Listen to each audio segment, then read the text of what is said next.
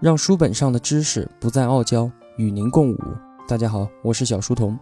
我的音频节目和读书笔记，以及一些电台听不到的独立节目，首发平台都是在小书童频道微信公众号。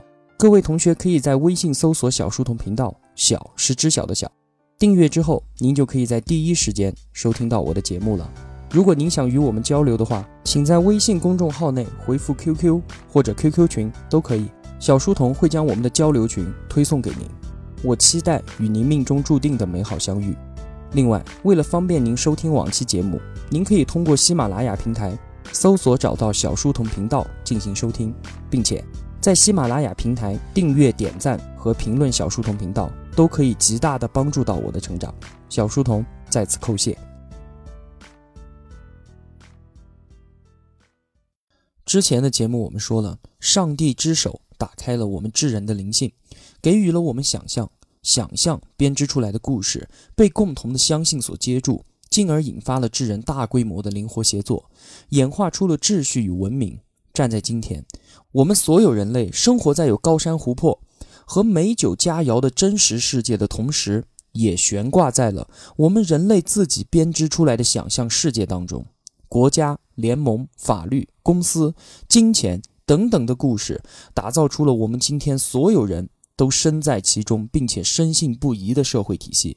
文化的演化替代了基因的演化，让我们绕开了哺乳动物基因组的限制，从此走上了一条飞速发展的高速通道。今天我们接着解读《人类简史》。人类在长达两百多万年的时间里面，过着采集狩猎的猎人生活，完全不会干预植物的生长和动物的繁衍。我们采集果实，猎杀绵羊，但是从来都不会去研究果树它应该长在哪里，羊群应该在什么地方吃草。因为采集者过着满足的生活，当时的社会结构、宗教信仰和政治情况也都稳定并且多元，何必自找麻烦寻求改变呢？但是大约在一万年前，这一切都变了，人类开始投入几乎全部的心力，操纵着几种动植物的生命，日出而作。日落而息，人类忙着播种、浇水、除草、牧羊，一心以为这样就能够得到更多的水果、谷物和肉类。这是一场关于人类生活方式变革的革命，我们称之为农业革命。如今的学者宣称啊，农业革命是人类的大跃进，是人类智力不断发展所推动的一个进步的故事。他们说，随着人类的演化，人类变得越来越聪明。我们开始解开大自然的秘密，能够种植小麦、驯化绵羊。人类终于开开心心地放弃了艰苦、危险和简陋的采集者生涯，开始享受着安定、愉快而富足的农民生活。但是，作者告诉我们，这简直就是胡扯。这一套说辞从一开始就说错了，根本没有任何证据能够证明农民比采集者更加的聪明。而且，农业革命所带来的非但不是轻松生活的新时代，反而让农民比采集者更加的辛苦，并且更加的不知满足。这话怎么说呢？首先，采集社会大概每三天打一次猎，每一次三到六个小时，就足以养活整个部落，比现代人工作时间还要短。而农业革命让人类定居下来，守在了自己的一亩三分地之内。让我们抛弃了最初的与自然紧密相连的共生关系，使得我们自外于整个世界，日出而作的忙碌生活替代了原本丰富多彩的采集者生活。其次，农业革命使得人口不断的聚集到适宜耕种的地带，大量的人口群居使得传染病频繁的爆发，而且我们的骨架适合于攀爬和奔跑，不适于弯腰耕种，更多的关节病痛开始接踵而至。这些都是采集者之前不需要面对的问题。再有，农业革命使得我们的饮食质量大幅度的下降。人类原本是杂食性的动物，在农业革命之前，谷物不过是人类饮食的一小部分罢了。然而，以谷物为主的食物不仅矿物质和维生素营养不足，难以消化，而且还对我们的牙齿和牙龈大大的有伤害。而就民生经济而言，农业也并未带来经济和安全。比起采集者，农民的生活更加有保障，这个是个巨大的误会。其实，之前的采集者有几十种不同的食物能够维持生存，就算是没有存粮，遇到荒年也不用担心饿死。即使某些食物数量较少，只要其他食物多采集一些，多狩猎一点就可以了。然而，一直到最近为止，农业社会绝大多数饮食还是依靠很少的几种农作物，比如说小麦、马铃薯或者是稻米。所以，如果缺水，或者是遇到蝗虫灾害，又或者是爆发真菌感染，农民死亡的人数瞬间就可以达到百万。再有，我们就人类暴力而言，农业使得人类更加的不安全。农业时代早期的农民。性格并不见得比过去的采集者要温和，甚至还有可能更加的暴躁。毕竟现在他们每个人的财产变多，而且还需要土地才能耕作。如果被附近的人抢了土地，就可能从温饱的天堂掉进饥饿的地狱。所以在土地这件事儿上，几乎是没有妥协的余地的。过去，如果采集的部落遇到比较强的对手，只要撤退搬家就能够解决问题。虽然说有些困难和危险。但至少还存在这个可行的选项。但如果是农民遇到了强敌，撤退就代表着放弃田地、房屋还有存粮，很多的时候这几乎就等于被饿死。因此，农民常常得死守田地，双方拼个你死我活。所以，综上所述啊，农业革命可以说是史上巨大的一个骗局。这场惊天骗局的始作俑者，真正的嫌疑人竟然就是小麦。人类自以为自己驯化了小麦。其实是小麦驯化了人类。如果我们用小麦的观点来看看农业革命这件事儿，在一万年前，小麦也不过就是许多野草当中的一种，只出现在中东一个很小的地区。但是就在短短的时间内，小麦突然就传遍了整个世界。生存和繁衍正是最基本的演化标准，而根据这个标准，小麦可以说是地球史上最成功的植物。以北美大平原为例，一万年前完全没有小麦的身影。但现在却有大片的麦田，波浪起伏，几百公里内完全没有其他的植物。小麦在全世界总共占据着大约二百二十五万平方公里的土地面积，快有英国的十倍大小了。究竟这么一种野草是怎么从无足轻重变成无所不在的呢？小麦的秘诀就在于操纵我们智人为其所用。智人这种动物原本靠着采集和狩猎过着颇为舒适的生活。直到大约一万年前，才开始投入越来越多的精力来培育小麦。而在接下来的几千年时间里，全球许多地方的人类都开始种起小麦。从早到晚忙这件事就已经焦头烂额了。小麦可不容易种，照顾起来非常的麻烦。它不喜欢大石头，所以我们人类要把田地里的石头全部捡干净，然后再搬出去。小麦还不喜欢与其他植物分享空间、水和养分。那么我们看到男男女女在烈日下整天的除草，小麦会得病，智人就要帮忙驱虫防病。还有，不论是蝗虫还是兔子，都渴望来一顿小麦大餐，而小麦又完全没有能力抵抗，所以农民又不得不进行守护。最后，小麦会渴，人类得大老远的把水引来为它止渴。小麦还会饿，所以智人甚至得收集动物粪便来滋养小麦生长的土地。这一些彻底的改变了人类的生活方式。其实不是我们驯化了小麦，而是小麦驯化了我们。驯化一词来自拉丁文，直译是房子。但现在关在房子里的可不是小麦，而是我们人类。那同学们可能会问：既然农业革命是一个大坑，那我们的祖先为什么还要执意往这个坑里面跳呢？这个说来就很有意思了。采集社会向农业社会的过渡可不是一蹴而就的。那可是一个持续了几千年的慢慢滑落的过程。之前的采集者采集到野生的谷物之后，带回他们的部落进行处理，在送回部落的途中呢，必然会有一些掉到地上。慢慢的，人类最常走的道路，或者是部落周围，也就长出了越来越多的小麦。加上人类对火的使用，清理了树木和灌木，小麦能够独占阳光、水和养分。于是，在小麦生长特别旺盛的地方。猎物和其他的食物来源也更加的丰富，于是人类部落逐渐能够放弃四处流浪的生活方式，在某个地方住上一段时间，甚至就形成了永久的村落。从采集的野生小麦变成种植驯化的小麦之间没有一个特定的分界线，所以很难断定人类究竟是什么时候正式进入了农业时代。随着人类开始住进永久的村落，粮食供给增加。人口也开始增长，放弃过去流浪的生活之后，女性也可以每年都生小孩儿，而这个时候婴儿也较早的断奶，而用粥来代替。毕竟田里面需要人手，妈妈得赶快回去干农活。然而人口一多，消耗的粮食也多，于是耕种的面积又不断的增加。随着时间过去，种小麦这个原本看来划算的选择，变成越来越重的负担。用粥替代母乳，使得婴儿大批的死亡，而成人也忙得满头大汗，才能换回一些面包。一代又一代的时间过去，人类生活的越来越辛苦，但没有人发现究竟发生了什么事情。每一代人都只继续着上一代的生活方式，在这里修一些，在那里改一点。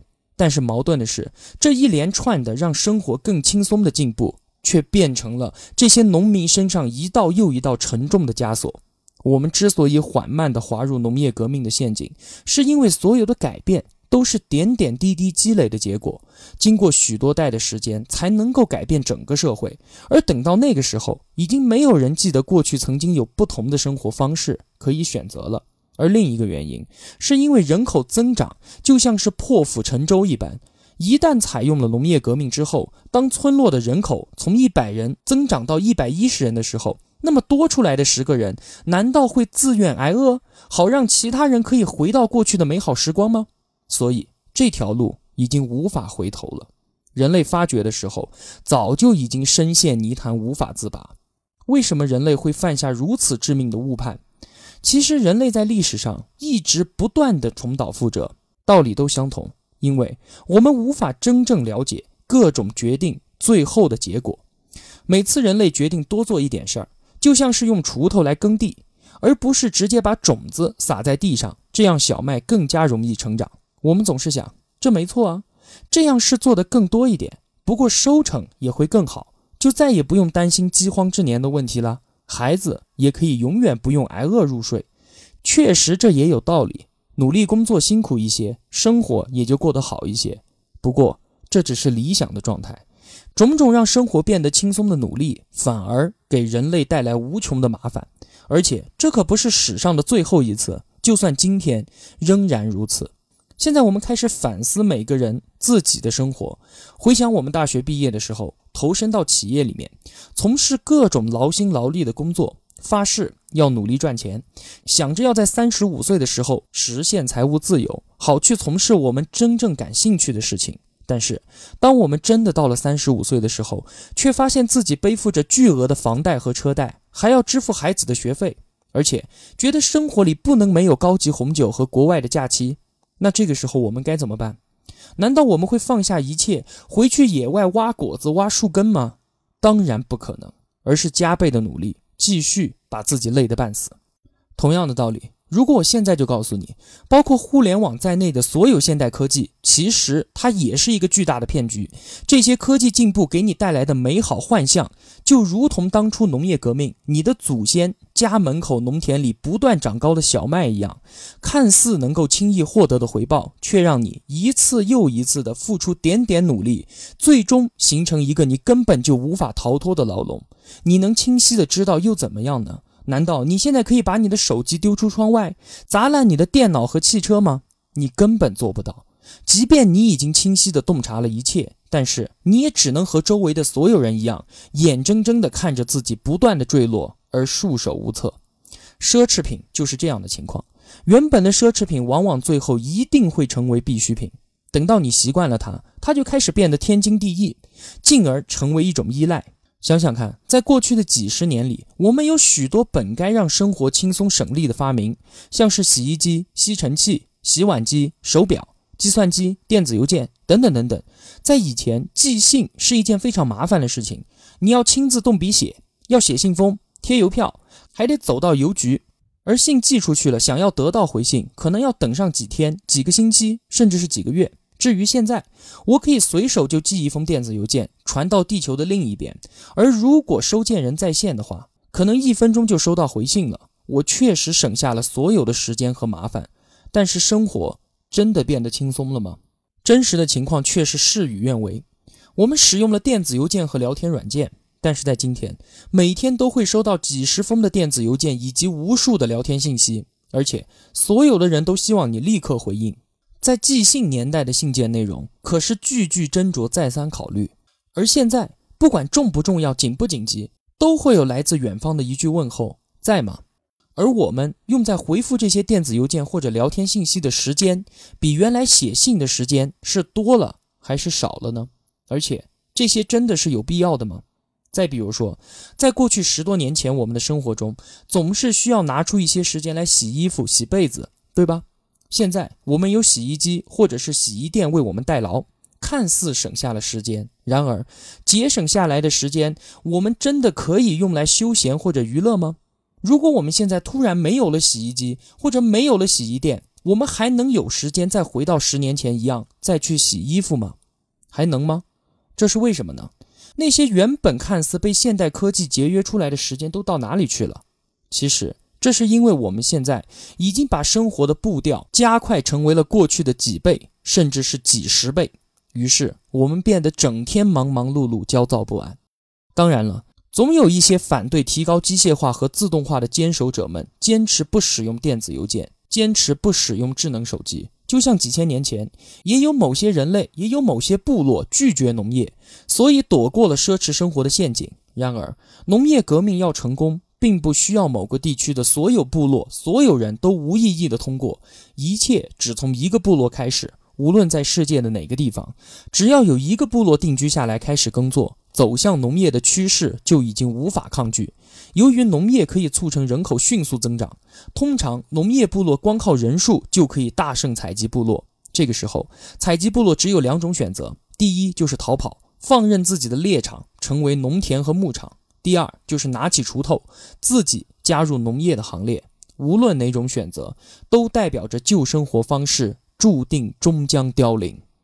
这个关于奢侈生活陷阱的故事，告诉我们一个重要的教训：人类一心追求更轻松的生活，于是释放出一股巨大的力量，改变了世界的面貌。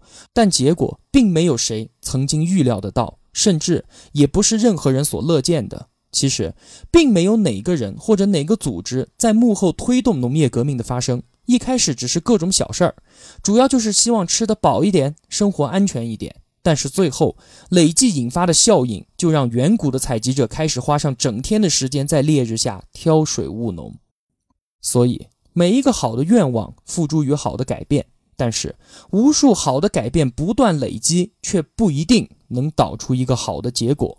对于农业革命也好，现代社会也罢，我们真的是在进步，还是我们在用进步的借口不断的走向迷失呢？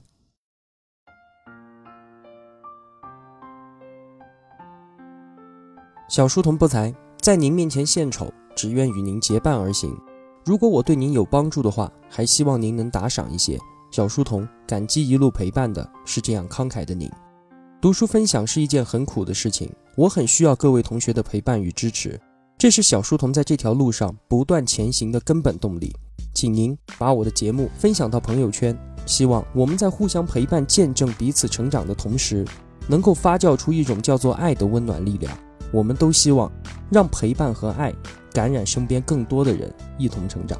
而我一个人的力量又那么的微弱渺小，这需要您的共同努力。小书童在此叩谢。好了，让书本上的知识不再傲娇，与您共舞。我在这里与您不见不散。